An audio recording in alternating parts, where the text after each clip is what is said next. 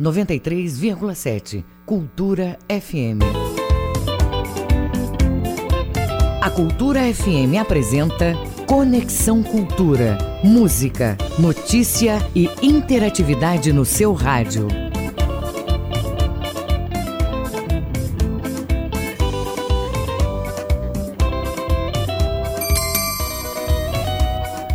Oito horas cinco minutos. Bom dia, ouvintes. Você que está ligado no Conexão Cultura da Cultura FM e do portal cultura.com.br. Estaremos juntos até às 10 da manhã. O Conexão Cultura é uma produção do jornalismo da Rádio Cultura. Eu sou Isidoro Calixto e a partir de agora, atualidades, prestação de serviços, notícias, entrevistas, entretenimento e música para você ficar conectado com tudo o que acontece no Pará e no Brasil. E você, ouvinte, pode, é claro, fazer parte da nossa programação, mandando a sua mensagem para o número 985639937. É o WhatsApp do Conexão Cultura. Se quiser mandar um e-mail, fique à vontade, culturafm.funtelpa.com.br. Conexão Cultura. Fica com a gente nesta quarta-feira, dia 11 de novembro. Vamos falar da campanha Coração na Batida Certa, que faz um alerta sobre a incidência das arritmias cardíacas e a prevenção de morte súbita. A campanha Somos Todos Amapá arrecada alimentos e água mineral para enviar para o estado que já sofre impactos sociais pela falta de energia elétrica em 13 dos seus 16 municípios. E no musical tem o Se Rasgam, além do quadro PET com a médica veterinária Flávia Barros, o quadro do Rodolfo Marques no Conexão e o quadro de língua portuguesa com Elton Marinho. E ainda tem o esporte com Manuel Alves. Conexão Cultura na 93,7. 11 de novembro, hoje na história. 1918, Alemanha e aliados assinaram o armistício, representando a rendição alemã e o fim da Primeira Guerra Mundial. 1955, ação militar comandada pelo Marechal Henrique Teixeira evitou um golpe que impediria a posse de Juscelino Kubitschek na presidência da República. 1962, nasceu a atriz Demi Moore. Ela fez muito sucesso no drama sobrenatural Ghost, do outro lado da vida, e que se tornou a maior bilheteria em 1990. 2004, morreu o líder da Organização para a Libertação da Palestina, Yasser Arafat a morte foi em decorrência de uma hemorragia cerebral. 2005, um helicóptero fez um pouso de emergência na Marginal Pinheiros, em São Paulo. Piloto e passageiro Geraldo Nunes e o repórter aéreo da Rádio Eldorado sobreviveram. 2015, aconteceu a chacina na Grande Massagena, onde 11 pessoas foram assassinadas e 7 ficaram feridas na cidade de Fortaleza. 93,7 Cultura FM.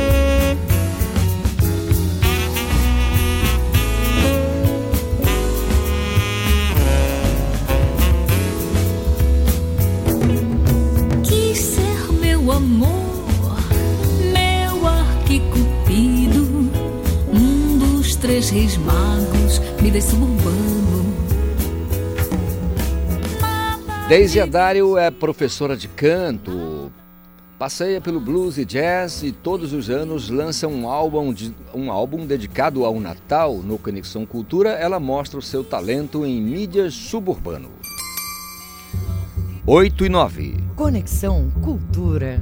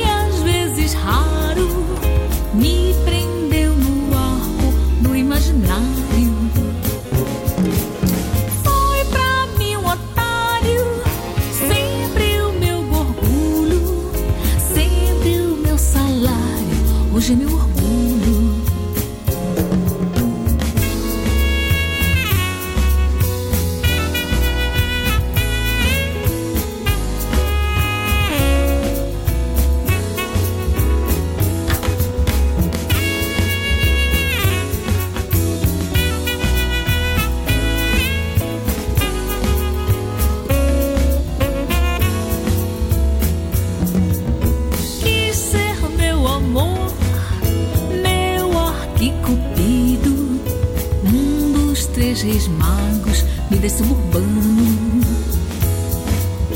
Nada de mentira, nada, nada de disfarce. Deu-me a outra face, meu pano pras mangas. Foi meu samurai na hora do rush. Foi meu trovador, em morto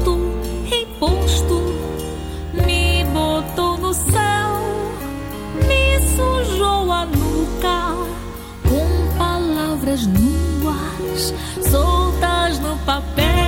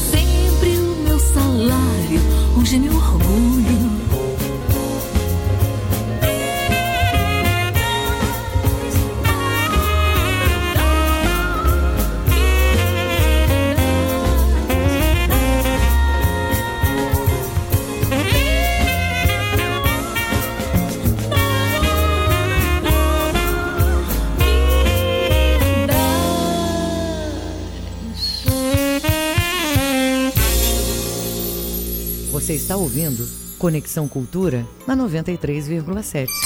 8 horas 15 minutos, você ouviu aí o som de Deise Adário.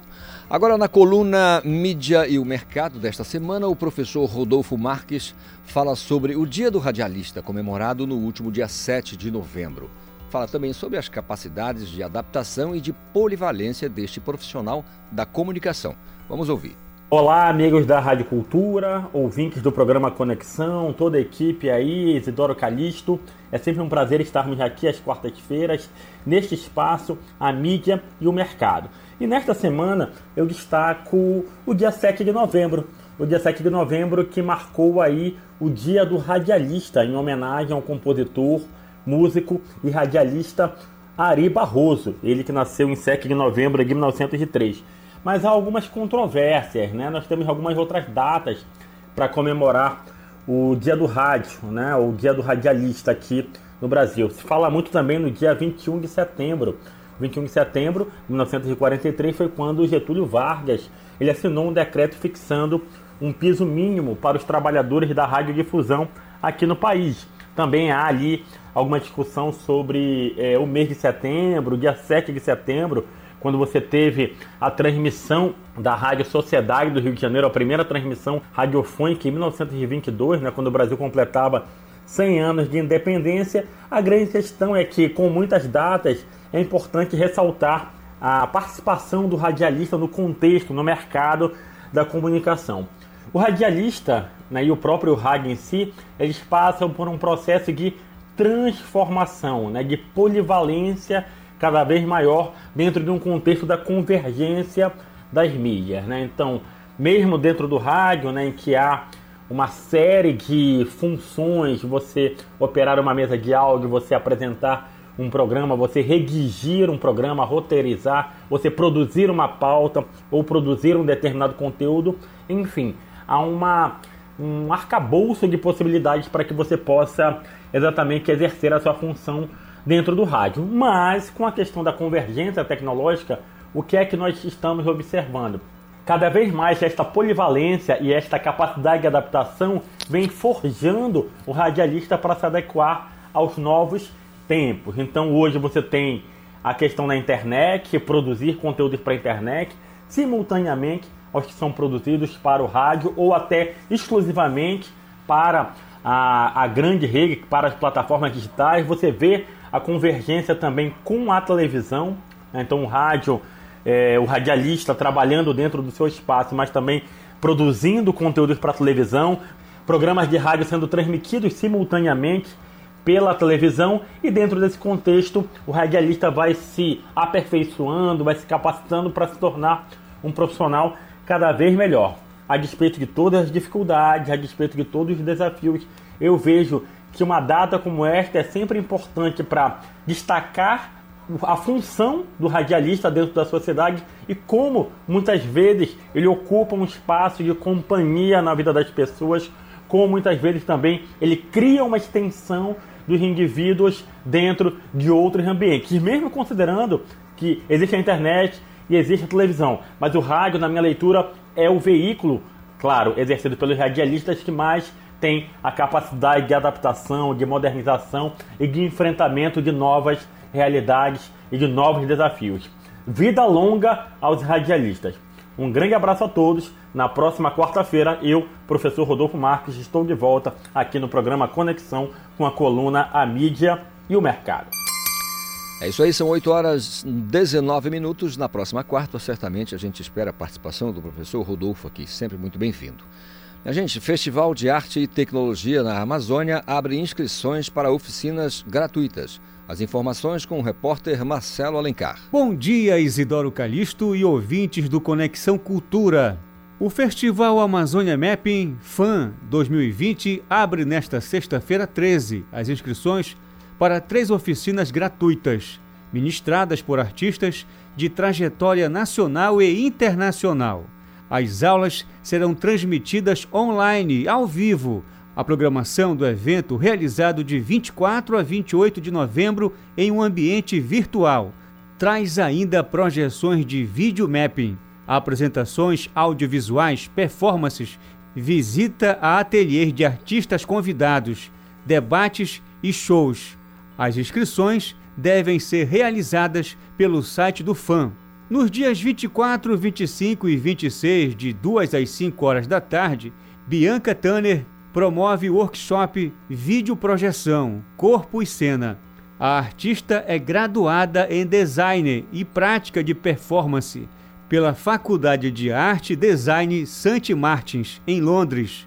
Ela participou de diversas mostras em São Paulo, Rio de Janeiro, participou da Bienal de Curitiba. No workshop, Tanner aborda maneiras de usar a videoprojeção em teatro, dança, performances e artes visuais. Este ano, em formato virtual, o projeto ocupa uma linha imaginária amazônica criada em 3D será o palco da programação gratuita, além de convidados de diversos locais do país e que extrapolam o território da Amazônia brasileira. A edição traz como destaque interações entre imagem e música com artistas paraenses como o Trio Manari, Lucas Mariano, Guitarrada das Manas, VJ Lepantoja e o grupo peruano de música eletrônica Dengue Dengue Dengue, que trará uma interação com projeções feitas especialmente para as telas em 360 graus de um dos palcos do fã. As inscrições para oficinas gratuitas do Festival Amazônia Mapeamento 2020, na sexta-feira, dia 13, podem ser feitas pelo site amazoniamapping.com. O projeto é promovido pela 11.11 Arte e tem incentivo do Governo do Estado do Pará e Fundação Cultural do Pará. Marcelo Alencar, para o Conexão Cultura. Segue com vocês, Isidoro Calixto. Obrigado, Marcelo Alencar, pela participação. São 8 horas 22 minutos. É o seu Conexão Cultura aqui na Cultura FM. A médica veterinária Flávia Barros vai agora vai dar dicas importantes para ajudar o ouvinte, a gente também aqui, né, do Conexão Cultura, a cuidar do nosso pet. Vamos ouvir. Bom dia, ouvinte do Conexão Cultura. Eu sou Flávia Barros, médica veterinária da UNAMA, e hoje eu vou falar sobre doenças transmitidas por carrapatos. Os carrapatos são animais da mesma classe das aranhas, são pequenos aracnídeos que se alimentam de sangue e são responsáveis pela transmissão de patógenos que causam doenças em animais e em seres humanos. O carrapato se alimenta de sangue e em altas infestações, a perda de sangue é bem considerável, podendo causar anemia. Existem várias espécies de carrapato, sendo para o cão a mais importante o carrapato vermelho. Este carrapato pode transmitir um protozoário chamado Babesia canis, que pode invadir as células sanguíneas, destruindo-as e levando a uma anemia grave. Este mesmo carrapato também pode transmitir algumas espécies de bactéria, como por exemplo a Ehrlichia canis, que parasita os glóbulos brancos do sangue, levando à sua destruição. E outra espécie chamada de Anaplasma platis, que é uma bactéria que vai parasitar as plaquetas do cão, que são as células responsáveis pela coagulação sanguínea. Essas doenças causam sinais clínicos variáveis, como por exemplo falta de apetite, apatia, febre, diarreia, vômito, sangramentos nasais, manchas vermelhas na pele, entre outros sinais, dependendo da gravidade. São doenças graves e que podem levar rapidamente à morte do animal. Essas doenças têm tratamento e cura. No entanto, o melhor a se fazer é prevenir, evitando que o cão se infeste por carrapatos. A partir daí, nós podemos utilizar produtos carrapaticidas no ambiente que o animal vive e também utilizar medicamentos carrapaticidas no animal, sempre sob orientação do médico veterinário. 8 horas 24 minutos é o seu Conexão Cultura desta quarta-feira. Olha, em 10 meses, a Segup registra queda de 35% de homicídios na região metropolitana de Belém. O João Paulo Seabra tem os detalhes do Os dados compararam o período de janeiro a outubro de 2019 e 2020 e apontam 199 ocorrências a menos. Os dados divulgados nesta terça-feira pela Secretaria de Estado de Segurança Pública e Defesa Social, Segup, registram a queda de 35% nos casos de homicídio na região metropolitana de Belém, ao comparar o período de janeiro a outubro dos anos de 2019 e 2020. Foram computados 564 casos no ano passado e 365 casos neste ano, o que resulta na, na diminuição de 199 ocorrências. Os crimes violentos letais intencionais, que reúnem homicídio, latrocínio e lesão corporal seguida de morte, tiveram uma diminuição de 37% nos 10 meses de 2020 na região metropolitana, comparando 2018 e 2019. Foram computadas 613 ocorrências no ano passado e 387 em 2020, o equivalente a 226 vidas preservadas. Em toda a região metropolitana de Belém, no período de janeiro a outubro, houve queda de 31% no número de roubos. Foram 43.645 ocorrências em 2019 e 30.306 em 2020, totalizando a redução de 13.339 registros. Os furtos também caíram em 38% em relação ao período de janeiro a outubro de 2019. No ano passado, foram 43.363 registros e este ano, 30.507, uma diminuição real de 18.856 casos. Houve queda ainda nos crimes violentos letais intencionais e homicídios, que registraram uma redução de 12% neste ano e 6% em 2019. Foram constatados 41 casos desse tipo de crime no ano passado e neste ano 36, ou seja, 5 casos a menos. Os dados mostram que, respectivamente, 36 e 34 registros de homicídios foram computados em 2019 e 2020. E a Segup, no último balanço, também apresentou números de todo o estado do Pará. Em outubro do ano passado, foram registrados 209 casos de crimes violentos letais intencionais em todo o Pará, número que em 2020 ficou em 210 casos. Com relação aos dados de homicídio, foram registrados 198 em 2019 e 207 neste ano. João Paulo Seabra para o programa Conexão Cultura. 8 horas 27 minutos é o seu Conexão Cultura no ar. E já está na área Manuel Alves com as notícias do esporte aqui no Conexão Cultura. Bom dia, Manuel. Esporte.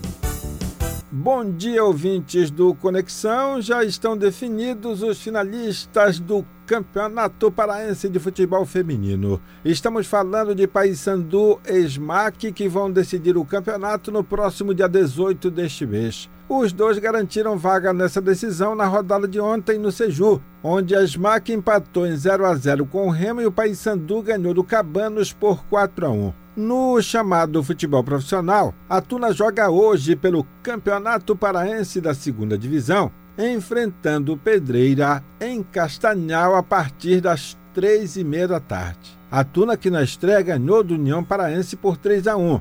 Mas agora de manhã também tem um jogo no Seju pela segunda divisão entre Vila Rica e Paraense. Inclusive ontem teve um jogo pela segundinha em Parauapebas que terminou com a vitória do Atlético Paraense sobre Cametá por 3 a 0. A diretoria do Paysandu está oficializando a saída de mais dois jogadores do elenco: o atacante Vinícius Leite e o lateral direito Netinho. E o atacante Nicolas pode ser o próximo a deixar o estádio da Curuzu. É que o Esporte Clube do Recife, lá de Pernambuco, está de olho no jogador. O único problema até agora é o valor da multa rescisória de Nicolas, que custa 5 milhões de reais. No clube do Remo técnico Paulo Bonamigo ganha mais duas alternativas para escalar a equipe que enfrenta o Santa Cruz sexta-feira agora, às 8 horas da noite no estádio Mangueirão é o zagueiro Rafael Jansen e o lateral Marlon, que já cumpriram suspensão pelo terceiro cartão amarelo e agora estão à disposição do treinador.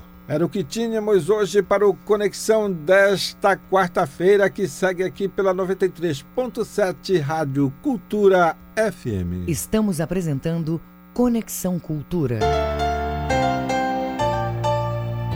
Alô, galera do Leão e alô, galera do Papão. Aqui é o Gustavo Sefer, mais um amante do futebol igual ao povo de Belém. O nosso futebol precisa de um prefeito que priorize esse esporte tão amado e importante para tanta gente. Nossos clubes, que são enormes, têm as maiores e mais fanáticas torcidas do Brasil, precisam voltar a ter o destaque que merecem a nível nacional. Futebol vai ser prioridade. No dia 15 de novembro, Gustavo Cefé, 55. Fé na vida, fé no homem, fé no que virá. Nós podemos tudo, nós podemos mais. Vamos lá fazer o que será. Para vereador, vote branco 17777. Olá, sou Eli Rose. Venho aqui pedir seu voto para lutar por uma saúde de qualidade para quem tem câncer. Meu número é 17444. Conto com seu voto. 17444. Dia 15, aperta 15, digita 15, confirma que é Pre.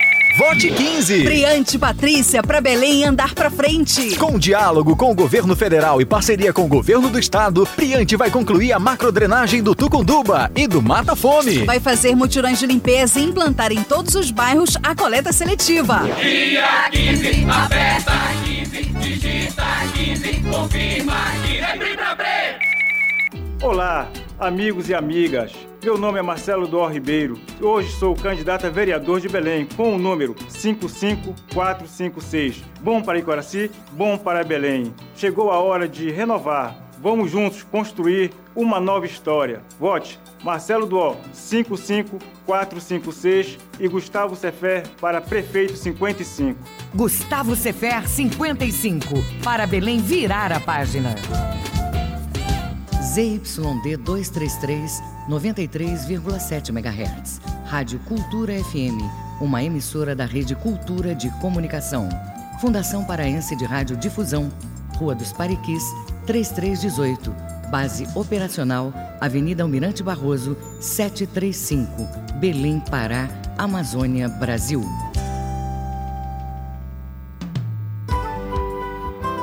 Brasil Brasileiro, sexta 8 da noite, na Cultura FM.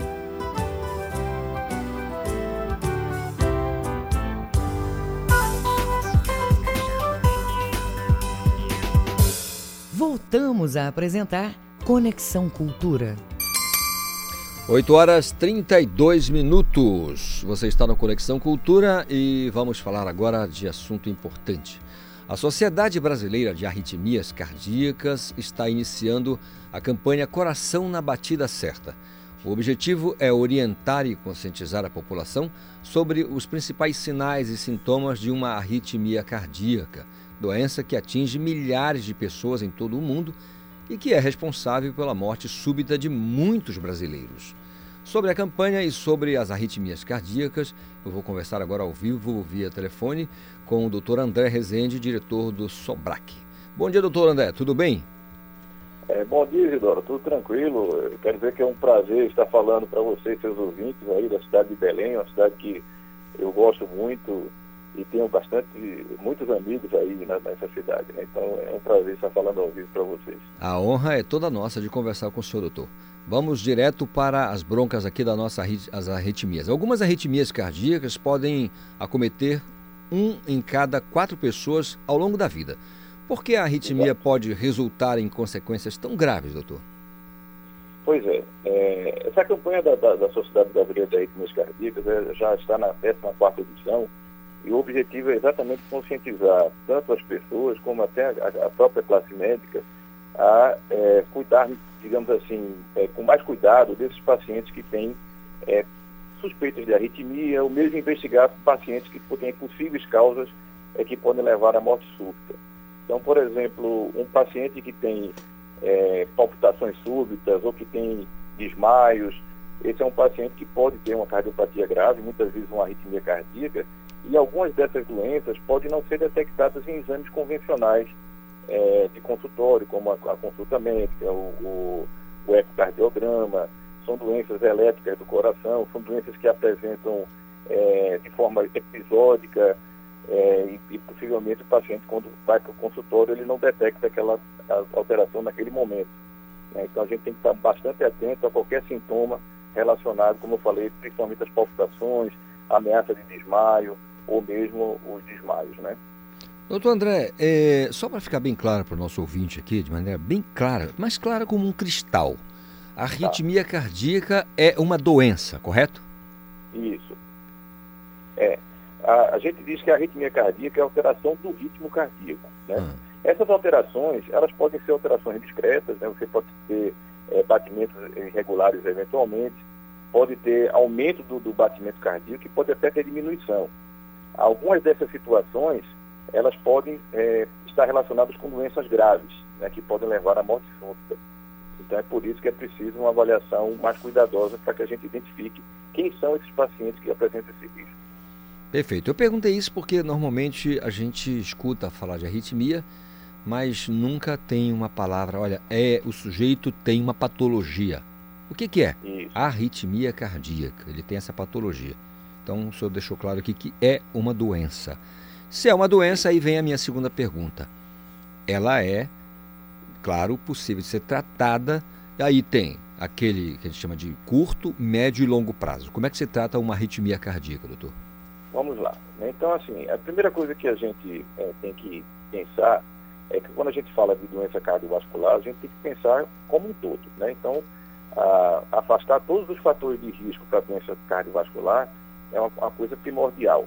Então, quando eu falo isso, eu falo no controle da hipertensão arterial, o controle do diabetes, é, você controlar um colesterol, é, quem fuma, deixar de fumar, fazer uma atividade física moderada, tratar a obesidade. Então, esses fatores de risco, eles devem ser combatidos.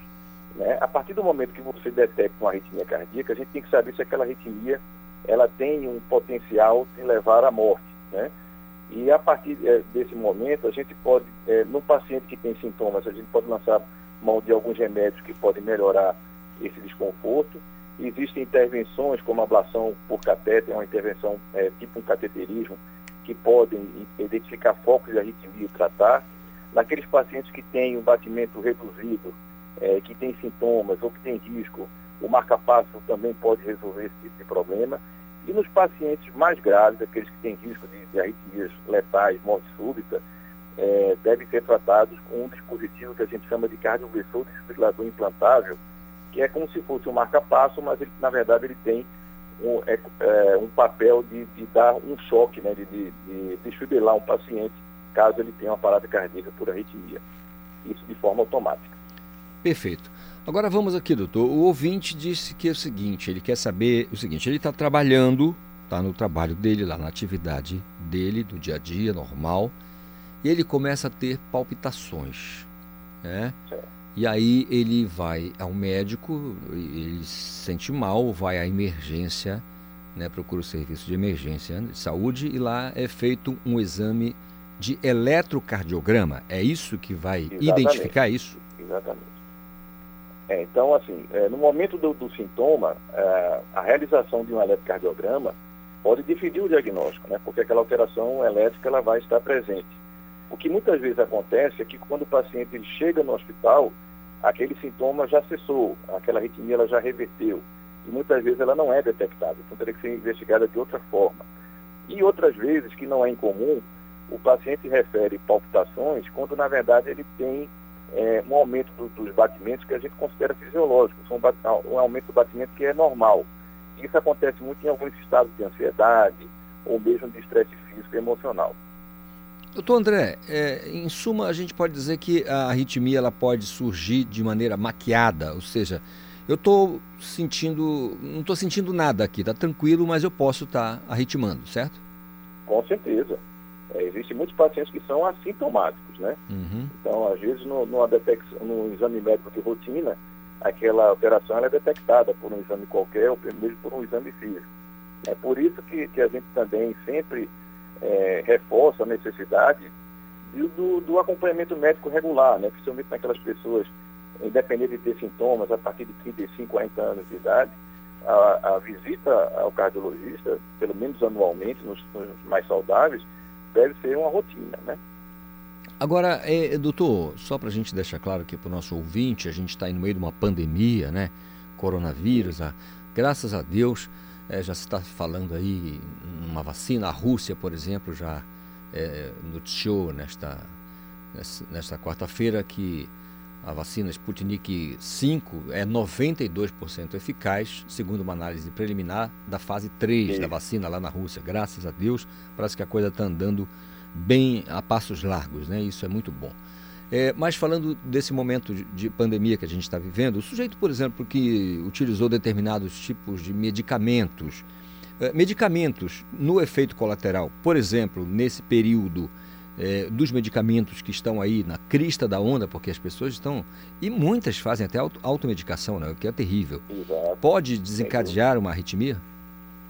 É, veja, muito se falou a respeito da, da hidroxicloroquina, né? Então, essa foi um, uma situação que preocupou bastante a sociedade é, brasileira de arritmias cardíacas, porque nós sabemos que a hidroxicloroquina ela tem potencial para produzir alterações elétricas no coração é, que podem levar a arritmias graves. Né? Então, assim, qualquer uso indiscriminado é, de algum medicamento, e aqui não vou entrar na, na, na, na celeuma, na polêmica se, se o remédio é eficaz ou não para a Covid-19, mas uma vez que você tenha uma necessidade de uso, é, esse uso ele deve ser prescrito, orientado e conduzido, né, observado por um médico. Né, e a automedicação ela sempre é prejudicial nesse sentido.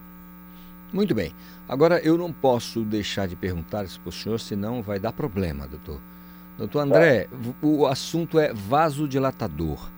Né? É. Então nós temos aí é, também é uma coisa que acontece muito, e inclusive entre a, a garotada, né? muitos garotos aí de 20, 25 anos de idade, é, fazendo uso desse, desse medicamento, né? desse, dessa ferramenta aí que é, é o vasodilatador. No que que isso, né, a utilização é, de um vasodilatador pode é, implicar, por exemplo, numa arritmia cardíaca? Vamos lá, eu preciso saber de, de qual vasodilatador especificamente você está. É, vamos, vamos, vamos colocar aí é, é, sildenafila, por exemplo. Certo, sildenafila, tadalafila, Isso. esses outros. É, veja, a, essas drogas, elas já mostraram é, seguras em, em, na maioria dos pacientes e a gente faz uma ressalva apenas aqueles pacientes que têm uma doença coronariana, que fazem uso de determinadas substâncias como nitratos, por exemplo, é, e o uso dessas, dessas drogas pode causar um efeito é, maléfico, com hipotensão duradoura e até situações de urgência e até morte, né? Mas, de um modo geral, são, são drogas bem toleradas que devem ser utilizadas quando tem indicação, assim como qualquer outro remédio ele deve ser utilizado é, por uma indicação médica, né, numa situação específica, né, e não simplesmente a automedicação, porque você acha que aquilo vai melhorar o seu desempenho, vai ser interessante. É, eu não acho isso uma, uma postura saudável né, e também não acho necessária. Né? Muito bem. Doutor, é, ficou bem claro para a gente aí, eu perguntei essa questão do, do vasodilatador, porque eu vejo isso muito no dia a dia, as reportagens né, de rádio, televisão, a gente está sempre falando desse Verdade. assunto aí, né? Inclusive essa questão da juventude, da molecada que gosta de estar tá na balada e aí quer ficar um, parecer um pouco mais forte que o outro, né? Fazer Exatamente. mais sucesso com as meninas, pode fazer utilização desse vasodilatador, mas tem que prestar atenção do que o senhor acabou de dizer, que é a palavra-chave, que é a questão do efeito colateral. é, acontece. E a né? indicação, né? Porque assim, eu vejo que as pessoas é, é, acham interessante, querem usar, até por curiosidade, e aquilo, é, de uma certa forma, para quem não precisa, pode criar um, uma dependência até psíquica, né? De você achar que se você não tiver o remédio à, à mão, você não vai ter o mesmo desempenho, não vai ser a mesma coisa coisa que não é verdadeira. Aquilo deve ser utilizado em, realmente em pessoas que têm esse tipo de dificuldade que necessitam do uso do remédio. E é uma droga muito boa, que, que sem dúvida ajudou é, muita gente nessa área. Né? É ciência, né, doutor? Afinal de contas, é ciência, né? É estudo, é levantamento, é descoberta, enfim, é, é, é tudo, é, é, tecnologia, é empregado muito, inclusive dinheiro né, nesses, nesses desenvolvimento desses estudos, né? Exatamente. É um mercado realmente importantíssimo. O vasodilatador, uma certa época, virou uma tendência mercadológica. Começou com um, hoje nós temos uma gama aí de, de, de, de produtos nessa direção. Verdade. Doutor, é, doutor, doutor André. Eu tenho que deixar claro, só para completar, uhum. que esses, é, alguns desses, desses remédios eles já é, são prescritos para determinadas doenças né, cardíacas ou, ou cardiovasculares específicas e, e tem um efeito realmente muito bom. Então, veja como é importante é, é, o surgimento de, desses, desses novos medicamentos, né, como auxiliam em, em alguns pacientes que Perfeito. que anteriormente não tinham quase que tratamento. Como o senhor disse, é, utilizando com a prescrição médica e na medida, na justa medida, vai dar tudo certo, né? Exatamente. O assunto a, das, arritmias, das arritmias é tão delicado que merece atenção, é, tanta atenção que em 2007 a Sobrac criou o Dia Nacional de Prevenção de Arritmias Cardíacas e Morte Súbita, comemorado anualmente em 12 de novembro. Né? A data já faz parte do calendário do Ministério da Saúde. É, doutor, é, é, a necessidade de, de, desse movimento, porque não deixa de ser um movimento, né? um, um, um aceno da, da associação, é, da, da, da, organização, de quem lida com o assunto para o dia 12 de novembro. Então, na sua opinião, a importância, especialmente dos meios de comunicação, para a divulgação, para estar falando sobre esse assunto, como nós estamos batendo esse papo aqui? Exatamente. É, a campanha ela tem é, vários modos. Né? A gente é, é faz campanha de divulgação para os profissionais de saúde, faz campanha é, para a população. É, existe um, um, estímulo, né? porque uma coisa que nos preocupa muito é que algumas dessas mortes elas poderiam ser evitadas, tanto por parte dos profissionais de saúde no reconhecimento desse, desses problemas, como até mesmo em situações que você observa, por exemplo, em locais de circulação, é, ou mesmo é, no domicílio, né, é um paciente que já tem uma predisposição, apresenta uma parada cardíaca, e ninguém sabe lidar com esse tipo de problema. Né? Então, estimular que, que as pessoas possam iniciar, um, um, reconhecer uma parada cardíaca, iniciar uma manobra de, de reanimação com massagem cardíaca, é, encaminhar para o, o, serviço adequado, é, estimular também que é, locais públicos tenham aqueles aparelhos que a gente chama os desfibriladores automáticos, né, no caso de uma parada cardíaca, ter uma equipe treinada também para poder salvar uma vida, né, para poder desfibrilar um paciente que tem uma arritmia grave. Então, essas coisas a gente tenta estimular é, de modo a, a, a, pelo menos diminuir um pouco né, esse fantasma que é a morte súbita, que para você ter uma ideia, né, a gente está falando muito da Covid-19 e de todos os óbitos que a Covid-19 já provocou no Brasil, mas nós temos aí um inimigo já muito mais antigo, né, que vai continuar presente entre nós, que mata cerca de 300 mil brasileiros por ano. Né? Então a gente precisa realmente fazer algo ativo é, para combater esse inimigo e tentar diminuir esses números. Muito bem, doutor André. As arritmias cardíacas, elas, ocorrem. A gente costuma dizer que é, de mamando a caducando, às vezes, é, claro que há, em regra, né, a questão da regra como em toda qualquer ciência, se vai pela regra. A exceção é que precisa ser bem é, investigada, pesquisada e tudo mais. Mas tem gente que pensa assim, mas um sujeito que tem pratica, por exemplo, um esporte de alto rendimento, um atleta né, completo, atleta completo, um lutador de MMA, um jogador de futebol, né, um tenista e tudo mais. Um sujeito desse pode perfeitamente ter também arritmia cardíaca, não? Pode sim. Por isso que os atletas de, de alto rendimento eles devem ser avaliados cuidadosamente. Né? Então não é, é, graças a Deus, uma coisa rara, mas a gente vê em algumas oportunidades é, a triste notícia de um atleta até conhecido no auge da sua forma apresentar uma morte súbita, inclusive durante a prática esportiva. Né? Isso é uma coisa que choca muito, é, mas a gente tem que ter em mente que é um número, é, em relação à população geral de atletas, é um número bastante reduzido, né? mas como eu disse, todas as pessoas que, que é, os atletas de alto rendimento com maior rigor e todas as pessoas que desejam fazer atividade física, elas precisam estar atentas à avaliação cardiovascular. E a gente tem que reforçar que a atividade física moderada, ela deve ser incentivada, né, e é um fator de proteção também cardiovascular. Doutor André, salvaguardando aqui a questão da ética médica, mas é uma, um comentário de maneira genérica, portanto eu acho que não, não vamos entrar nessa seara da questão ética e tudo mais. Mas eu, eu fico muito. É um grande grilo para mim e para muita gente, eu tenho certeza para muitos ouvintes aqui do nosso Conexão Cultura, a postura médico, do profissional médico, quando o paciente reclama de, de, de um desconforto qualquer, nesse sentido, ah, o meu peito, ah, eu estou com uma formigação aqui, coisa, e vamos fazer aqui, e chega na emergência, o sujeito faz lá a, a, a pressão arterial, verifica a pressão arterial e diz está tudo bem. Eu, eu, eu, confesso que eu fico meio preocupado com isso. É evidente que eu estou aqui comentando de maneira genérica. Né? O profissional médico com muita responsabilidade, né, que tem todo o cuidado, ele não vai dizer, medir uma pressão arterial, ver que está normal e dizer que está tudo bem. Como o senhor disse agora há pouco, essa arritmia ela pode estar ali assintomática, né? O sujeito pode sentir nada e estar tá arritmando. Então, assim, é importante que o profissional médico ele verifique isso com cuidado quando o sujeito é, reclama de, de, um, de, um, por exemplo, de um desconforto dessa natureza? Com certeza. Então, assim, hoje a conduta médica, ela não é, é uma conduta que deve ser individualizada, né? Cada profissional tem a sua.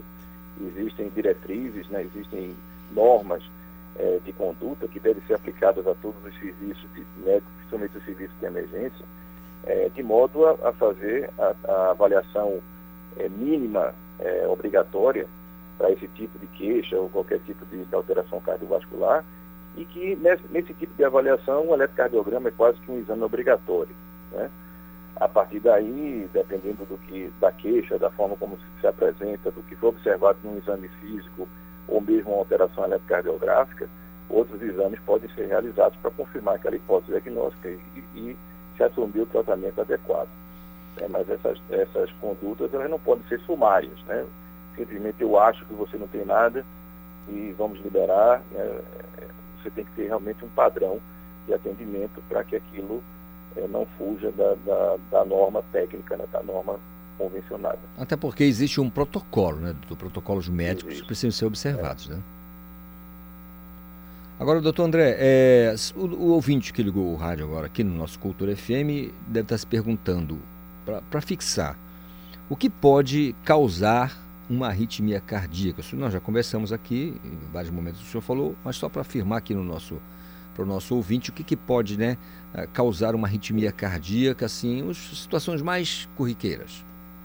Vamos lá. As arritmias elas podem ter uma causa genética, né? então você já nasce com aquele gene relacionado àquele tipo de problema, ou uma alteração congênita, né? uma alteração elétrica do coração que surgiu no nascimento. Isso é uma coisa que você não pode evitar. É, as doenças cardiovasculares elas aumentam o risco de arritmias, principalmente as arritmias mais graves. Né? Então, a, a presença de uma, uma, doença cardíaca vai favorecer o, o, o aparecimento de arritmias e a gente tem que estar sempre atento às medidas de prevenção, como eu falei anteriormente. Né? A, a, e assim, é, a avaliação corriqueira, né? se você faz uma avaliação médica corriqueira, você pode detectar alguma arritmia que esteja silenciosa, que surgiu ao longo do tempo e que é, não está trazendo sintomas e aquilo realmente precisa ser avaliado. Mas, de um modo geral, é, não existe um, uma causa específica né, para a maioria dessas arritmias. Né? E uh, uh, o consumo de algumas substâncias, principalmente o álcool em excesso, às vezes cafeína em excesso, estimulantes, eh, podem fazer com que essas arritmias que eh, já estão presentes na, naquela pessoa, ou mesmo uma pessoa que tem uma predisposição para esse tipo de arritmia, ela se manifesta a partir do consumo dessas substâncias e também as drogas ilícitas, né, que favorecem esse tipo de aparecimento. Muito bem. Doutor André Rezende, olha, foi muito bom conversar com o senhor, esse papo agradável demais aqui. É uma contribuição enorme para o nosso ouvinte do Conexão Cultura. Eu agradeço sobremaneira a sua participação no nosso programa e desejo ao senhor uma quarta-feira assim muito produtiva, doutor. Muito obrigado. Tá bem, eu agradeço a todos vocês e foi um grande prazer também falar para vocês aí. Grande abraço. Grande abraço, doutor André Rezende, que é especialista no assunto é, arritmias cardíacas. Vamos prestar atenção nisso, hein, gente? 8 horas e 53 minutos. Hoje é dia do quadro do professor Elton Marinho, que dá dicas de língua portuguesa, gramática e redação. Bom dia, professor. Bom dia, ouvinte do Conexão Cultura. Sou o professor Elton Marinho e hoje nós vamos falar de um assunto muito importante para a produção do texto escrito e que envolve um pouco da gramática normativa. O assunto de hoje é o tópico frasal. Tópico frasal nada mais é do que a Vai ideia central de cada parágrafo de um texto que você venha a produzir. Não importa se este texto será uma redação para vestibular, uma redação para concurso público ou um simples e-mail cada parágrafo deve conter essa ideia central. E a ideia central deve ser marcada pelo primeiro período, normalmente. Por que no primeiro período? Lembrando que primeiro período é quando você produz uma sentença, usa o ponto simples e dá continuidade na mesma linha. Esta ideia central, no início do parágrafo, ali no primeiro período, ela irá valorizar a clareza do seu texto, a clareza da exposição da sua ideia. Em, em alguns documentos oficiais, inclusive, baseados, sim, no Manual de Redação da Presidência da República, essa questão de deixar a frase na, no primeiro período, na ordem direta, tá? quando eu tenho sujeito, verbo e complemento, e na voz ativa, com toda certeza irá melhorar o entendimento do seu texto. E este é sim o principal princípio de um documento oficial: a clareza. Esta é a dica de hoje. Um forte abraço, até a próxima. E o meu Instagram hoje é Elton Marinho Salinha EM. Forte abraço. Abraço, professor Marinho. A gente, eh, estudo detalha como o exercício aeróbico reverte o processo degenerativo que leva às doenças metabólicas. O João Paulo Seabra tem os detalhes. Mais do que um simples reservatório de energia para períodos de privação alimentar, o tecido adiposo desempenha papel central na regulação do metabolismo. Para isso, ele libera diversas moléculas na circulação, incluindo pequenos RNAs capazes de modelar a expressão de genes-chave em diferentes partes do organismo, entre elas o fígado, pâncreas e músculos. Já foi demonstrado que tanto o envelhecimento como a obesidade podem comprometer essa produção de microRNAs reguladores pelo tecido adiposo e favorecer o surgimento de doenças como diabetes e dislipidemia. A boa notícia é que, de acordo com um novo estudo divulgado na revista Proceedings of National Academy of Sciences, tal processo degenerativo pode ser revertido pela prática de exercícios físicos aeróbicos. Experimentos com camundongos e com humanos revelaram que o exercício aeróbico estimula a expressão de uma enzima chamada DICER, que é essencial para o processamento dos microRNAs. Consequentemente, foi observado um aumento na produção dessas moléculas reguladoras pelas células adiposas e uma série de benefícios para o metabolismo. É isso que conta o Marcelo Mori, que é professor do Instituto de Biologia da Universidade Estadual de Campinas e um dos coordenadores da pesquisa, que é apoiada pela FAPESP. Os experimentos foram conduzidos durante o pós-doutorado da Bruna Brasil Brandão que é ex-aluna de doutorado de Mori e que agora está em Harvard. Os resultados mostraram que durante a prática aeróbica ocorre uma comunicação cruzada entre os tecidos muscular e adiposo por meio de moléculas sinalizadoras secretadas na circulação. Essa troca de informações torna o consumo de energia pelas células adiposas mais eficiente, possibilitando a adaptação metabólica do organismo ao exercício e ao ganho de performance muscular. Os roedores foram submetidos a um protocolo de corrida em esteira durante uma hora por oito semanas.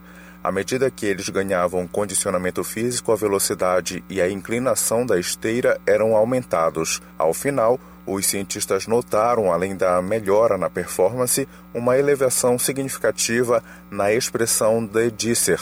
Em humanos, seis semanas de treinamento intervalado de alta intensidade que é conhecido pela sigla HIT em inglês, foram suficientes para aumentar em mais de cinco vezes, em média, a quantidade de dícer no tecido adiposo.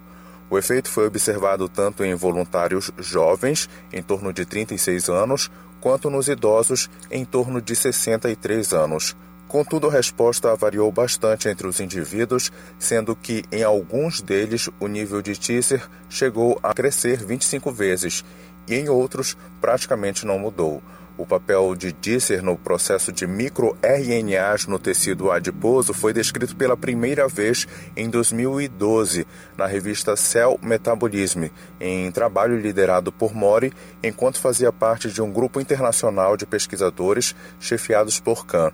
Nesse trabalho, observou-se que a expressão da enzima diminuía no tecido adiposo de camundongos à medida que os animais engordavam e que isso reduzia a longevidade. João Paulo Seabra para o programa Conexão Cultura. Estamos apresentando Conexão Cultura.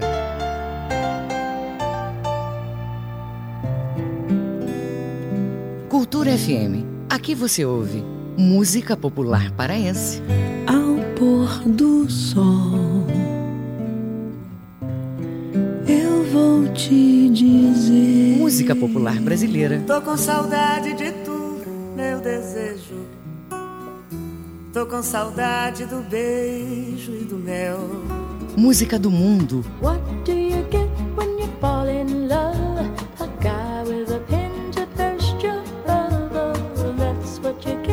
Cultura FM 93,7. Tiago Araújo. Belém diz não para corrupção e quer o candidato ficha limpa. Por isso, o Tiago já tem 15,8% e está empatado com o segundo colocado, rumo ao segundo turno. É isso. Tá na hora da virada. De dizer chega para a velha política do roubo mais fácil. As pesquisas comprovam a disputa entre o meu nome e o candidato dos barbados para o segundo turno. Pense bem, é o seu voto que vai decidir entre a corrupção e um projeto para renovar Belém.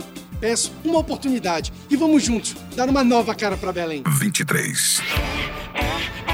Edmilson. A Belém das novas ideias se espalha por todos os cantos e tá bonita de se ver. Edmilson segue disparado em primeiro lugar porque é o mais querido e o mais preparado para governar Belém. Edmilson. E cada vez chega mais gente nessa onda colorida. Azul, lilás, laranja, verde, amarelo, não importa a cor. Vamos em frente, minha gente, que a vitória é certa. Edmilson. PSDB. Amigos e amigas, estamos chegando ao dia da eleição e hoje preciso agradecer a todos que, junto com a gente, defendem a Belém de Cara Nova e da renovação. A todos que acreditam que podem ter um vereador parceiro. Muito obrigado a todos que me receberam nessa caminhada. E no dia 15 é Tiago, 23 prefeito, e Altimar, vereador, 45900. PSDB. Hoje, no horário eleitoral, é um candidato detonando o outro. É o sujo falando do mal lavado. E o pior é que os dois têm razão. Sou deputado federal e me orgulha muito em dizer que sou ficha limpa. Tenho propostas concretas e não promessas vazias. Venho diante de vocês, olhos nos olhos, pedir uma oportunidade de renovar nossa cidade. A pandemia não acabou e os cuidados de prevenção devem continuar. Evite ficar em ambiente com muita gente. Mantenha as mãos sempre limpas. Evite tocar nos olhos, no nariz e na boca com as mãos sujas. Cuidar da sua saúde é proteger a todos. Cultura, rede de comunicação. Vem, Cássio 40! No nosso governo, a educação é prioridade. Vamos criar dois grandes programas, graças à aprovação do novo Fundeb, que, como deputado federal, ajudei a aprovar. Vamos criar o Escola Alimento, garantindo o café da manhã, o almoço e um lanche para todos os 73 mil alunos da rede municipal. Também, com o aumento desse recurso, vamos garantir 100% das salas de aulas com ar-condicionado. Nós dizemos da onde vem o dinheiro e como vamos fazer. Para prefeito Cássio 40. Dia 15, a festa 15, digite 15, confirma que é Pri pra Pre. É a hora da mudança! Vote 15! Briante Patrícia para Belém andar para frente. Briante vai renovar toda a frota de ônibus de Belém e colocar ar-condicionado no prazo de 5 anos. Briante vai ajudar a renovar a frota de táxis. Dia 15, a festa 15, digita 15, confirma que é Pri pra Pre. ZYD 233, 93,7 MHz. Rádio Cultura FM, uma emissora da Rede Cultura de Comunicação. Fundação Paraense de Rádio Difusão, Rua dos Pariquis, 3318. Base operacional, Avenida Almirante Barroso, 735, Belém, Pará, Amazônia, Brasil.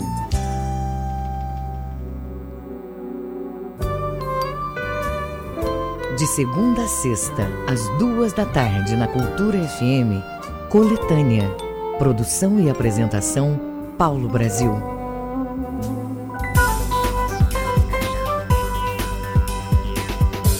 Voltamos a apresentar Conexão Cultura. 9 horas 4 minutos, o nosso Conexão Cultura está no ar e você pode participar, não esqueça. Minha gente, a campanha Somos Todos Amapá arrecada doações para famílias que estão sem energia elétrica lá no Amapá. Em Belém, há dois pontos de recebimento de alimentos e de água mineral. As doações também podem ser feitas por depósito bancário nas contas da AMEPA e da Amatra 8. Nós vamos conversar agora com o juiz Rodrigo Cerqueira, que é juiz federal e delegado da Associação dos Juízes Federais, a JUF, aqui no estado do Pará. Doutor Cerqueira, doutor Rodrigo, muito bom dia. Oi, bom dia a todos. Como é que vai, doutor? Tudo tranquilo? Tudo tranquilo. Na nossa- correria. Na correria, claro, para todo mundo. Doutor, é, para começo de história, de onde veio né, a iniciativa para organizar essa ajuda? E aí o pessoal do direito já está falando, né? É direito humanitário, porque de uma certa forma houve um colapso lá no Amapá, né? Sim, é, na verdade, na verdade a ação ela surgiu como uma iniciativa individual de alguns juízes federais, alguns juízes do trabalho estaduais da região, que entraram em contato com membros do Ministério Público e posteriormente as associações nacionais e regionais encamparam para dar amplitude. Então, na verdade, o mérito é dos colegas que estão no Amapá e no Pará, que são estados fronteiriços e que, para fins pelo menos de justiça, acabam integrando uma mesma região. Muito bem.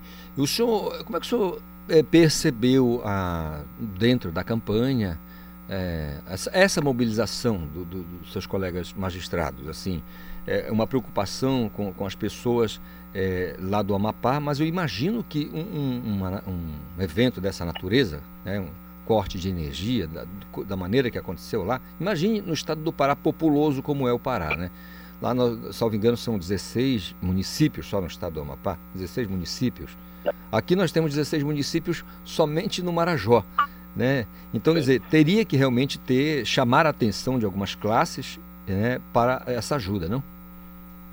Sim, na verdade a situação pegou todos desprevenidos, nós não tínhamos uma estrutura prévia para lidar com esse tipo de calamidade, né? Foi uma situação muito atípica e vendo a situação, vendo a necessidade, a própria dificuldade de se tocar a justiça com as limitações que se impuseram, alguns colegas eh, alertaram para essa necessidade de criar uma ação humanitária. E como Belém é a capital mais próxima de Macapá, naturalmente a equipe do Pará se envolveu para fazer um hub de conexão humanitária e transportando cestas básicas, mas principalmente água mineral no primeiro momento, uma vez que a água potável estava escassa. É, hub muito importante, doutor, a gente deve destacar, viu? Porque eh, eu imagino, uma- um dia sem energia, vai lá, né? Dois dias começa a complicar. Uma semana, aí, doutor, aí fica muito complicado. Aí é difícil. Imagina, crianças, idosos, pessoas que estão com problemas de saúde. É muito difícil a questão da energia elétrica. né? Não estou falando de luxo, não. Porque tem gente que pensa logo, ah, não vou poder ver televisão, não vou poder carregar o celular, nem celular tem, não tem energia, né? As torres também estão desligadas. É um problema terrível. Estou falando aqui mais é dos pontos de colapso mesmo, seja, a pessoa que está doente, a pessoa que tem criança em casa, que tem um idoso. Quer dizer, tudo isso potencializa muito mais o problema por lá, não? Sim, a principal demanda que nós tivemos foi de água potável no início. Agora a situação está se regularizando um pouco, dependendo da região, dependendo do período do dia, mas as primeiras levas foram principalmente de água potável.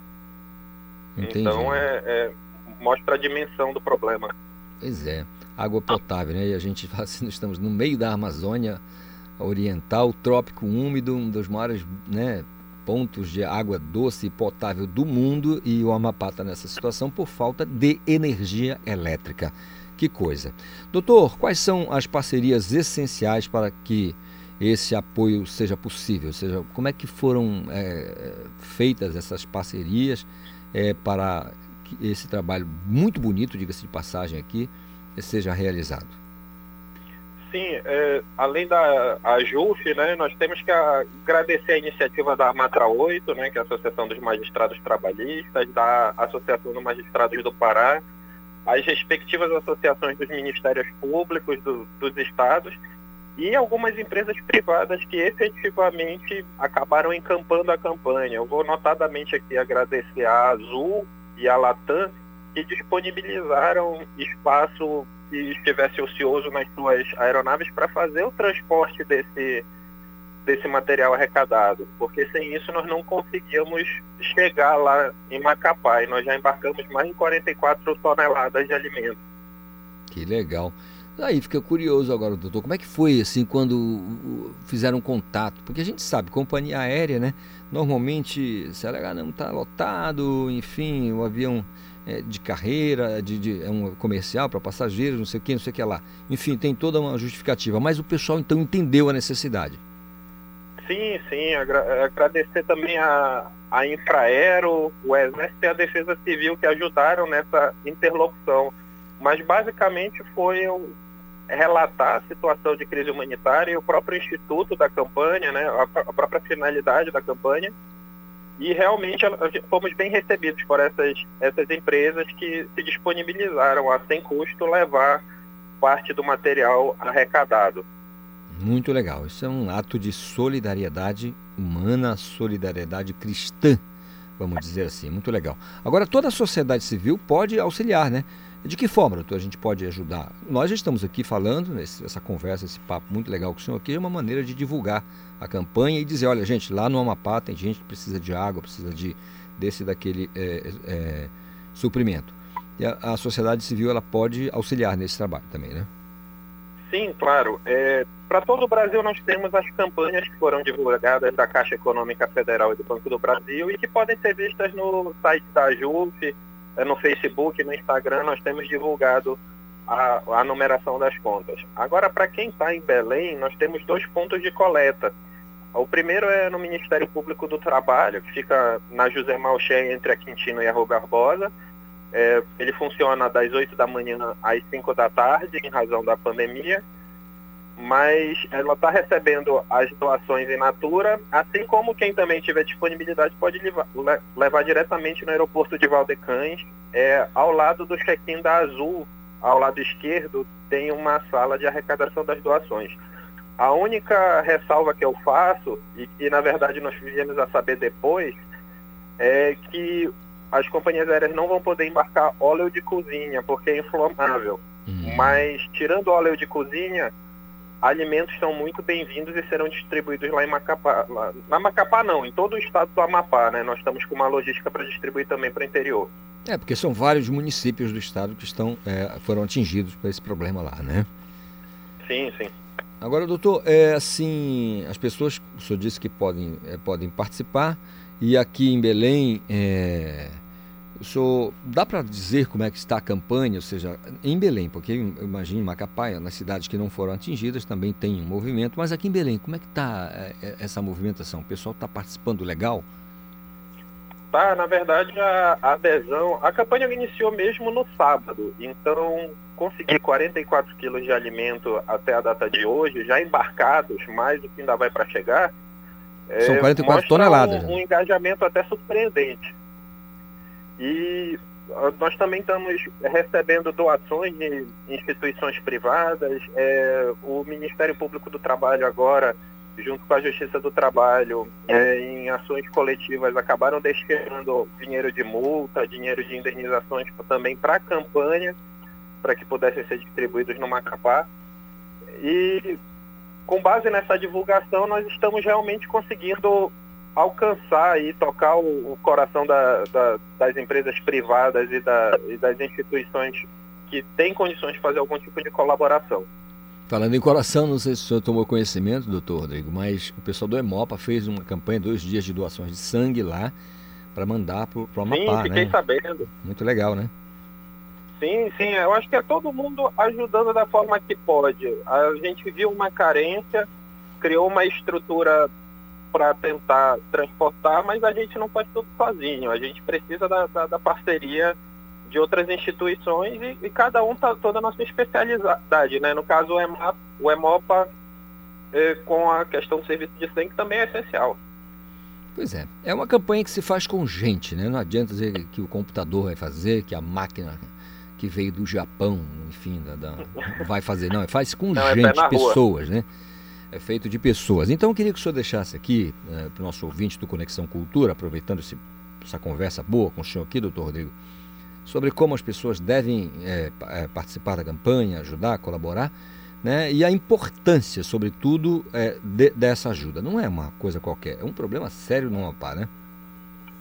Sim, na verdade é uma campanha com data para terminar. Nós vamos estar terminando dia 20, ou seja, a próxima sexta-feira, justamente porque há uma previsão de normalização mínima de serviços públicos essenciais lá no Amapá. Mas enquanto isso, a população é, está necessitada, nós temos que tomar atitudes urgentes, nós vamos distribuir cestas básicas e água mineral para quem estiver necessitando. E, por favor, faço um apelo a todos para que possam participar, participem hoje, participem o mais rápido possível, não deixem para amanhã porque a situação é de calamidade. Muito quem bem. puder doar em bens in natura lá na sede do Ministério Público do Trabalho ou no aeroporto. E quem quiser doar dinheiro, entre no Facebook da AJUF e anote as contas, por favor. Tá legal, doutor. Tenho certeza que o, que o nosso ouvinte já anotou aqui. A JUF, é, só, só diga pra gente, é, se, se, se, diz assim mesmo, a JUFE, né? A JUF, que é a Associação Isso. dos Juízes Federais aqui do Pará. E tem a, a Matra 8, que é a Associação dos Juízes do Trabalho, né? Sim, da oitava região. Da oitava região que abrange o estado do Pará e Amapá. É isso mesmo, né? Isso, isso. Muito bem. Doutor Rodrigo Cerqueira, eu agradeço muito essa, essa conversa aqui, esse papo com o senhor sobre essa importante campanha de arrecadação para doações eh, a famílias que estão nessa situação complicada lá no estado do Amapá. Muito obrigado, doutor Rodrigo. Ah, nós agradecemos também a cultura pela oportunidade de divulgar essa ação. Perfeito. Ótimo dia para o senhor, doutor. Tá bom, muito obrigado. Agora são 8, 9 horas, perdão, 9 horas 16 minutos. Esse é o seu Conexão Cultura aqui pela Cultura FM. Tribunal Regional Eleitoral do Pará realiza a auditoria em quatro urnas eletrônicas na véspera, na véspera da eleição para demonstrar a segurança da votação. Os detalhes com Marcelo Alencar. Isidoro Calixto, até sexta-feira 13, antevéspera da votação do primeiro turno das eleições municipais 2020, 9 mil cédulas serão preenchidas manualmente no Pará, com a colaboração de entidades e da própria população, para que sejam usadas durante a auditoria de funcionamento das urnas eletrônicas 2020.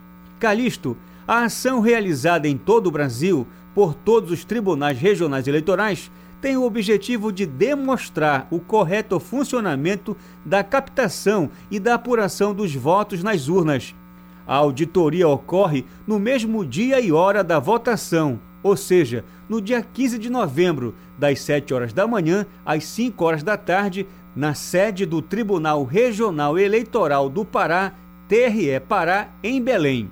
A Comissão de Auditoria 2020 do TRE Pará tem percorrido diversos locais para que a participação da sociedade seja ampla no preenchimento das cédulas, também dando oportunidade para que as pessoas entendam como é realizada esta auditoria.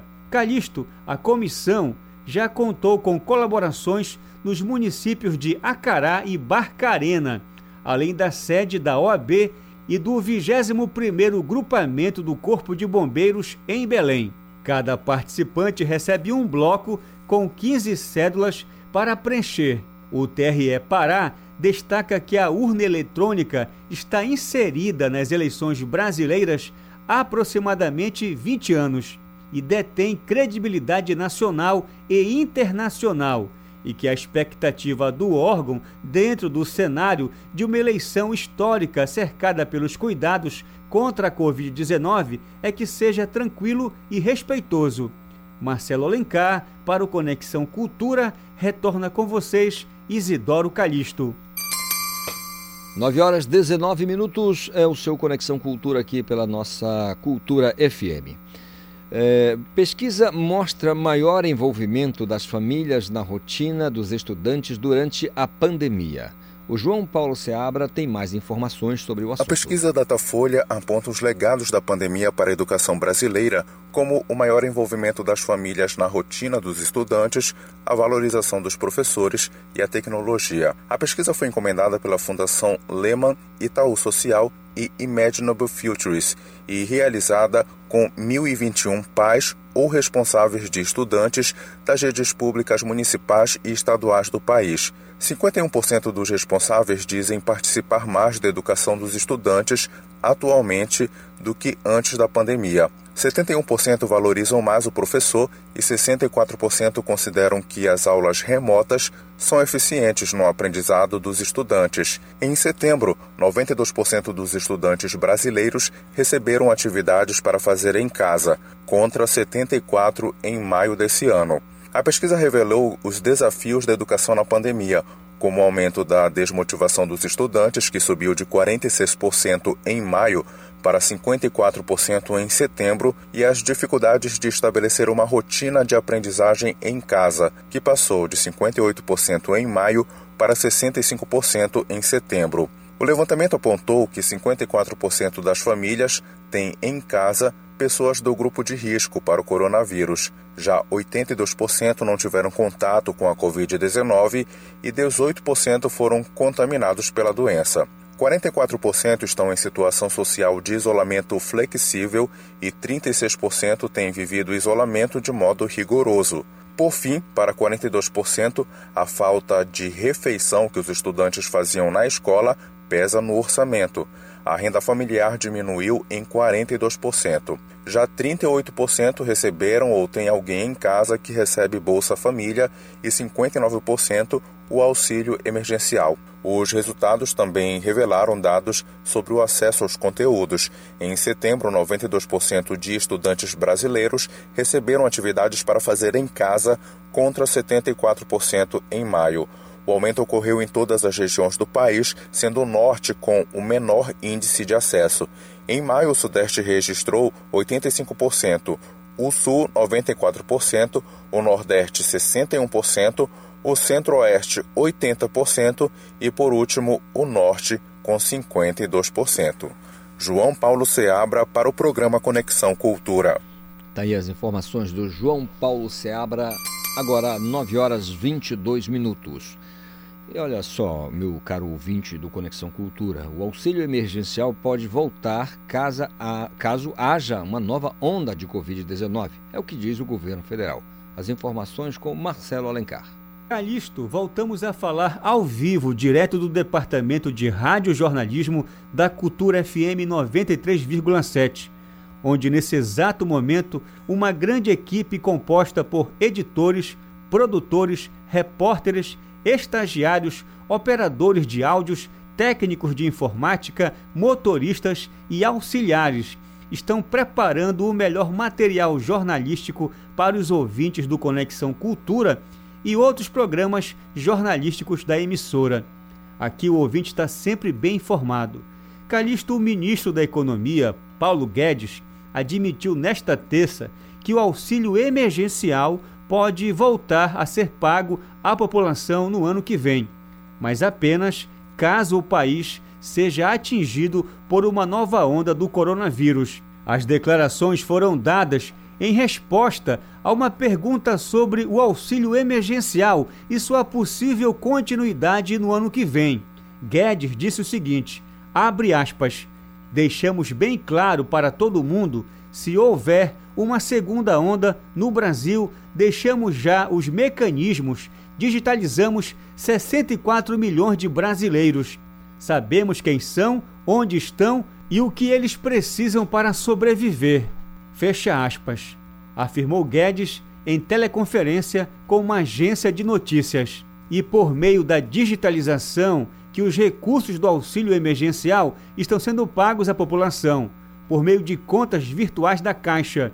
O ministro prosseguiu dizendo que os gastos ligados à Covid, que representam mais de 8% do PIB, produto interno bruto, ficariam em patamares menores no caso de um novo crescimento da contaminação. Guedes voltou a afirmar que o Brasil vai dançar com todos os países, mesmo se confirmada a eleição de Biden como presidente dos Estados Unidos e que não haverá problema algum com a vitória do democrata. Marcelo Alencar, para o Conexão Cultura, volta com vocês, Isidoro Calixto. 9 horas 24 minutos. Conexão Cultura a 93,7.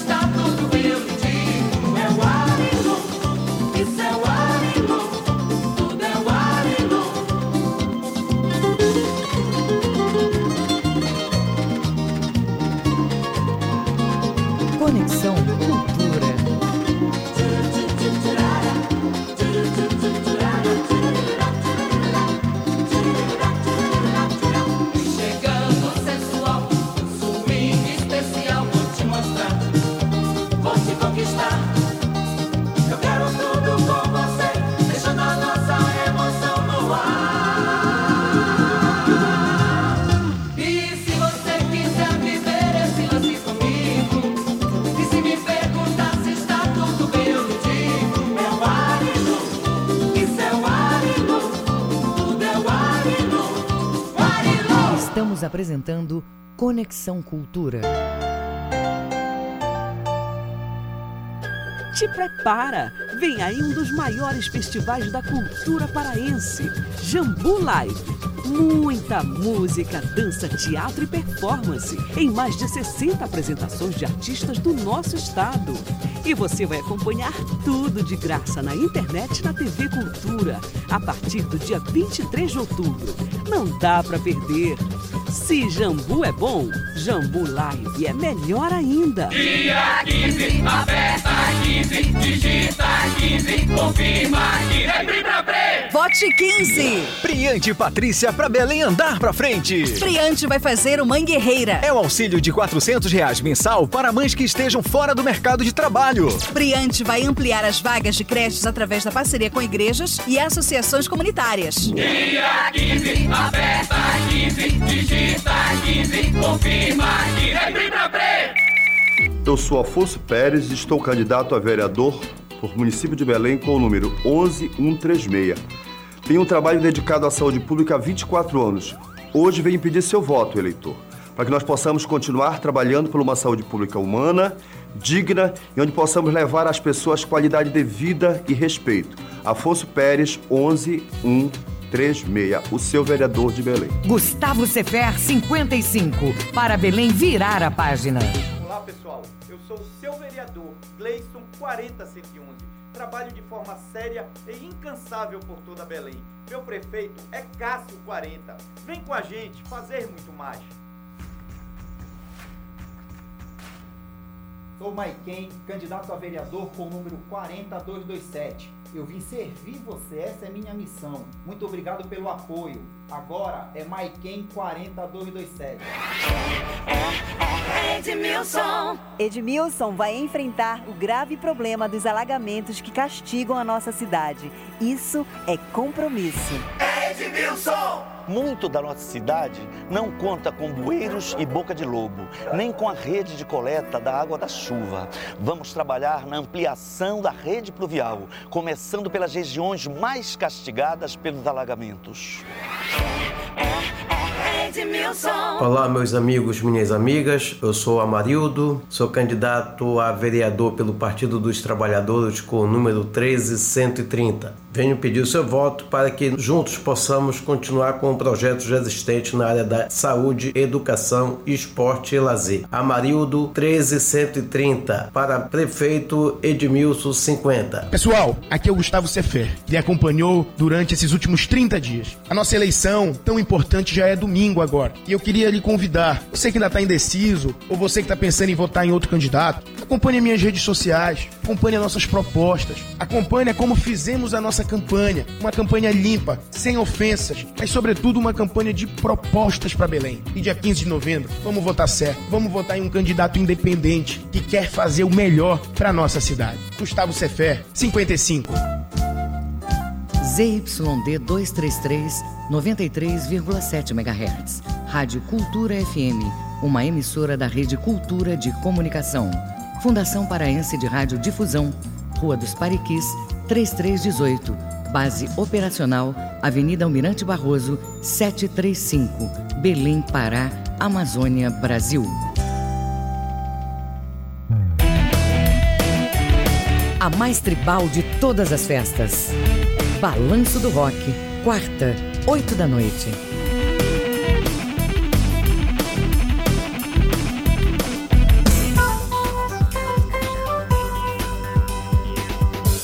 Voltamos a apresentar Conexão Cultura.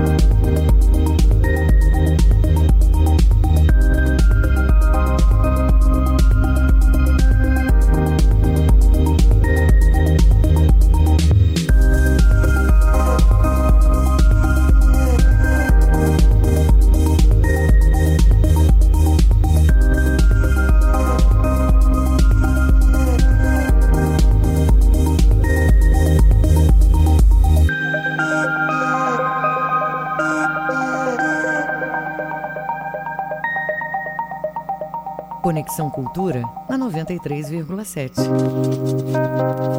Isso aí, 9h34. Não é live, não. É show. É TV Show no YouTube. Um programa feito todinho para você. É assim que vem aí o Festival Se Rasgam 2020, música paraense, atrações nacionais e internacionais, transmitidas nos dias 14, 21 e 28 de novembro pelo canal do festival no YouTube. Sobre o assunto eu converso agora com o Matheus Starr, que é promo, pro, pro, promotor, né, produtor musical, produtor musical e participante do evento. Ô Matheus, bom dia, tudo bem? Opa, bom dia, tudo bem? Bom dia a todo mundo que está escutando. Se Obrigado estivesse, pelo convite. se estivéssemos bem é o nome da música que a gente acabou de ouvir? Isso. Sonsaço, sonsaço, viu? Muito legal. É a, é, é a última faixa do meu último trabalho, que foi um EP chamado Instante. É um EP de música eletrônica. Que legal, muito bom. Parabéns pelo trabalho. Matheus, como eh, foi participar dessa seleção para o Festival Se Rasgo? Ah, foi, foi maravilhoso, né? Porque o Festival Rasgam, ele é um evento muito importante para a fomentação de cultura de todo o Pará e ele também é um festival muito importante do Brasil todo para conhecer cenas de artistas. Então é muito gratificante poder participar mais uma vez da edição. Nesse formato diferente esse ano, né? Como um show de TV, um espetáculo de TV por conta das questões do corona. É, é ainda mais especial participando dessa, dessa edição tão singular do Cirrasgo, né? que proporciona tantas coisas para tantos artistas e para a música paraense como um todo. E bote singular nisso, né, cara? Muito, muito diferente mesmo, né? Por causa dessa pandemia. Agora, Matheus, é, só tinha uma curiosidade aqui. Com devido respeito a todos os outros eventos, mas quando o sujeito é selecionado para o Cirrasgum, ele diz: Bom, agora é hora de separar os, os homens das crianças, né? É mais ou menos isso? É, é uma pergunta bem difícil, né? Eu acho que o festival ele, ele exige uma grande responsabilidade do artista, porque é um festival é, muito importante e o compromisso que você tem com, com o público talvez seja diferente, né? Mas, mas é um festival, é um festival muito importante te requer é, outros, outros compromissos. Pois é, eu falo isso, Matheus, porque assim, a gente, a gente vê uma. A gente percebe. é, a gente recebe sempre aqui no, no- na Rádio Cultura, está sempre. O Che- o Cirrasgo é, é, é- é nosso aqui, né? A gente tem as portas sempre abertas, pra, enfim. A gente recebe todo mundo, conversa com todo mundo, divulga. É, é da nossa prática do diário aqui. Então, quando a gente fala com alguém eh, selecionado ou, ou alguém que fala do Cirrasgo, sempre fala com esse peso da importância que é o festival. Então, quando eu, eu faço essa comparação, e aí é só uma, uma maneira jocosa de falar, de dizer, bom, agora é hora de separar os homens dos meninos, porque eu vou participar do Cirrasgo, poxa, não é qualquer, qualquer festival. Por isso que eu, eu- eu coloquei dessa maneira para você. E aí você falava da, da responsabilidade do artista, justamente pelo, pela grandeza do evento, né? Isso. É, perdão, você pode repetir um pouco? Eu não estou entendendo, tá um pouquinho É, baixo. não, eu só queria que você falasse pra gente, talvez não sei se está com, com, enfim, um retorno muito alto ou baixo, enfim.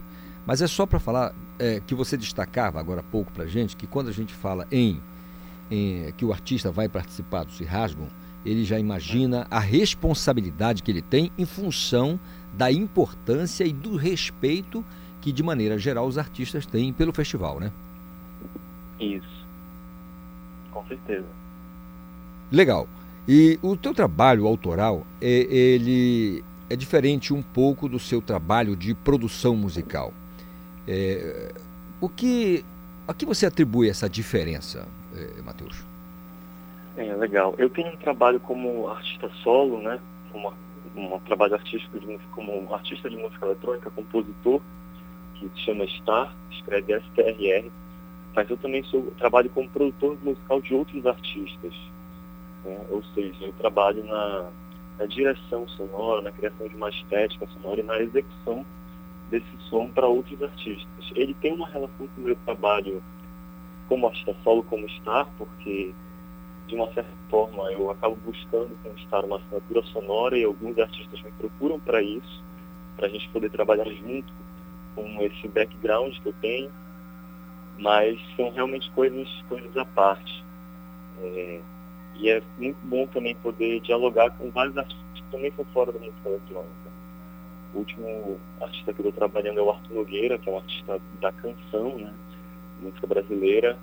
E eu produzi os últimos singles dele e a gente teve a oportunidade de explorar outras coisas que foram muito interessantes, foi um encontro muito interessante. Mesma coisa com o disco só da Adriana Calcanhoto, que eu também trabalhei na produção musical, fazendo baterias, sintetizadores, trazendo uma bagagem de música eletrônica para artistas de outros universos.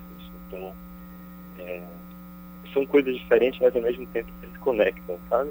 Pois é, aí você acabou falando do Arthur Nogueira, que aí vai, você está indo na mesma direção. O Arthur ele tem um trabalho com artistas é, é, conhecidíssimos do eixo Rio, São Paulo, Belo Horizonte, pessoal que está mais é, na coisa comercial mesmo, vende muito, está sempre na mídia, e ele tem esse trabalho junto a essa gente, ele já está nessa vibe há bastante tempo, né? Começou garoto, começou bem jovem, e é a voz, né? É, você falou é um artista da canção e é verdade, porque é a voz, o Arthur Sim. Nogueira. E você tem esse trabalho então com a Adriana Calcanhoto. Como é que é esse trabalho? Fala pra gente. É, esse trabalho a gente fez o disco só, que é um disco que foi feito todo durante esse período de isolamento social. O Arthur Nogueira foi o produtor musical e ele me convidou para compor a equipe de produção musical. Eu e o Léo Chaves. Então ficamos uma equipe nós três, três paraenses, para fazer a produção do disco da Adriana. É, eu entrei nesse projeto devido a esse trabalho prévio do, Arthur, né, desses singles. A gente já estava trabalhando junto o Arthur recebeu esse convite para ser o produtor do disco da Adriana e como a gente estava já trabalhando as coisas dele, ele me convidou para compor essa equipe. Foi uma experiência maravilhosa. assim. Muito difícil porque a gente fez o disco todo sem se, sem se ver, né? sem se falar pessoalmente, sem ter o olho no olho por conta da quarentena, do isolamento. Mas foi uma experiência muito rica e para mim muito diferente, né? E cada um somou um pouco com com as suas especialidades. E o resultado vocês podem conferir no Spotify, em todas as plataformas, é um disco que já saiu. E a gente tem muito carinho por ele. Legal. É, é, a nível de curiosidade, Matheus, é você e o, o- o Arthur, vocês regulam mais ou menos na idade ou existe uma diferença grande entre vocês? É, eu tenho 25, o Arthur tem 30. É, regulam na idade, né? Tá mais ou menos aí. É, bebem nas- na- quase que na- nas mesmas fontes, né? Eu acho que do trabalho. Apesar de ele ser um cara da canção, né? É, Vocês- é, o Arthur também ele participou de uma outra geração também de artistas. né? Verdade. Na diferença de idade tem pouca diferença, tem a gente troca também bastante sobre gerações de artistas paraenses. Legal. Só para também outra curiosidade aqui do nosso ouvinte, você tem um trabalho eh, como produtor, e aí não, não vou entrar, mas como o, o Star. Assim, as, as suas fontes, onde você busca, quem você costuma escutar para poder produzir, para elaborar, como é que faz? Legal. É, o meu trabalho como editor é um trabalho como compositor.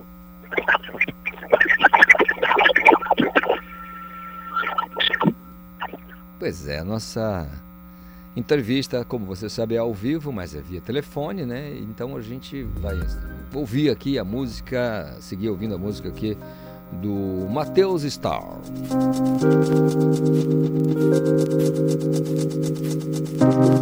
Conexão Cultura.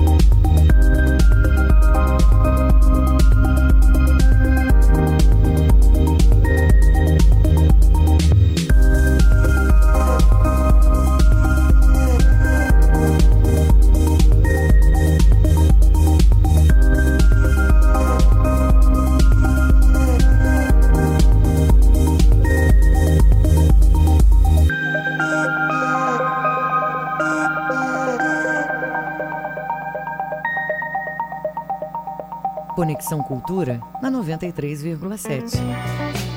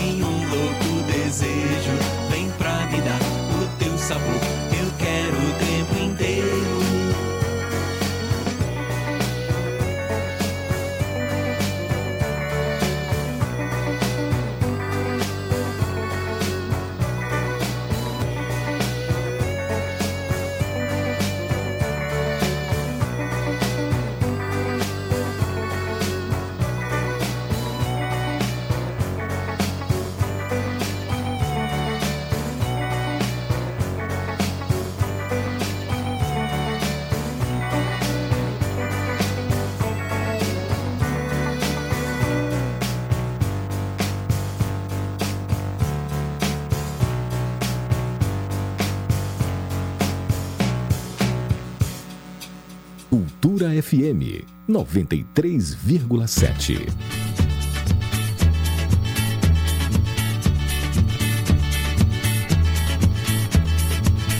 Quem vai ao Pará? Parou. Tomou açaí? Ficou. Quem vai ao Pará? Parou. Tomou açaí? Ficou. No comércio agitação, o Vero Peso é uma parada. Na rua 7 de setembro, é apertadinho camarada. O buraco na voz do dia é um folclore popular. Cumprimenta a tia Raimunda e seu amigo particular. Samba tem no quem são eles e no rancho não posso me amofinar. Quem vai ao Pará? Parou. Tomou açaí? Ficou. Quem vai ao Pará? Parou. Tomou açaí? Ficou.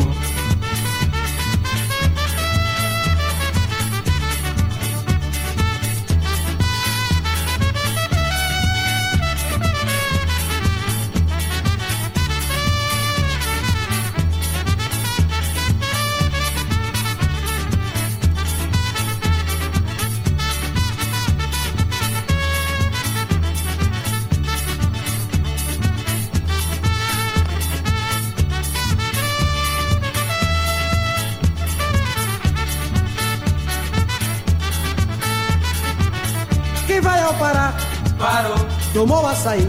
Ficou. Mas quem vai ao Pará? Parou. Tomou açaí? Ficou. No comércio agitação, o Vero Peso é uma parada. Na rua 7 de setembro, é apertadinho camarada. O buraco na voz do dia é um folclore popular. Cumprimenta a tia Luzia e seu amigo particular. Samba tem no quem são eles e no rancho não posso me amofinar. Quem vai ao Pará? Parou. Tomou açaí, Ficou. Quem vai ao Pará?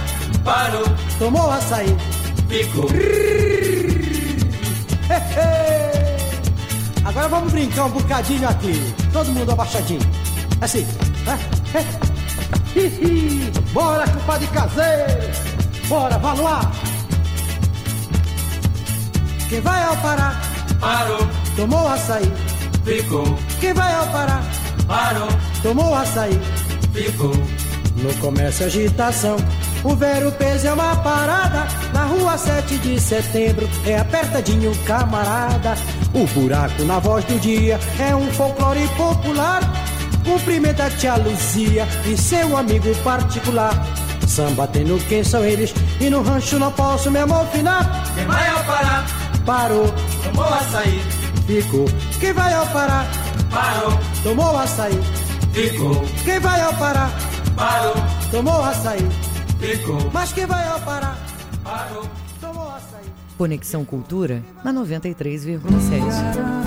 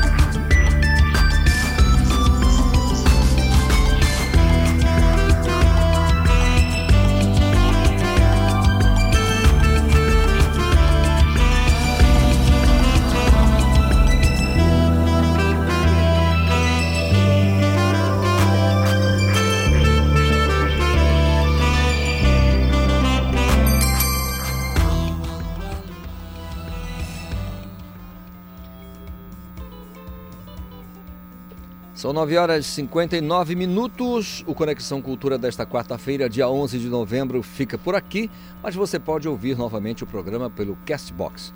Acesse a página do Jornalismo Cultura e confira. Um excelente dia para você e até amanhã. A Cultura FM apresentou Conexão Cultura.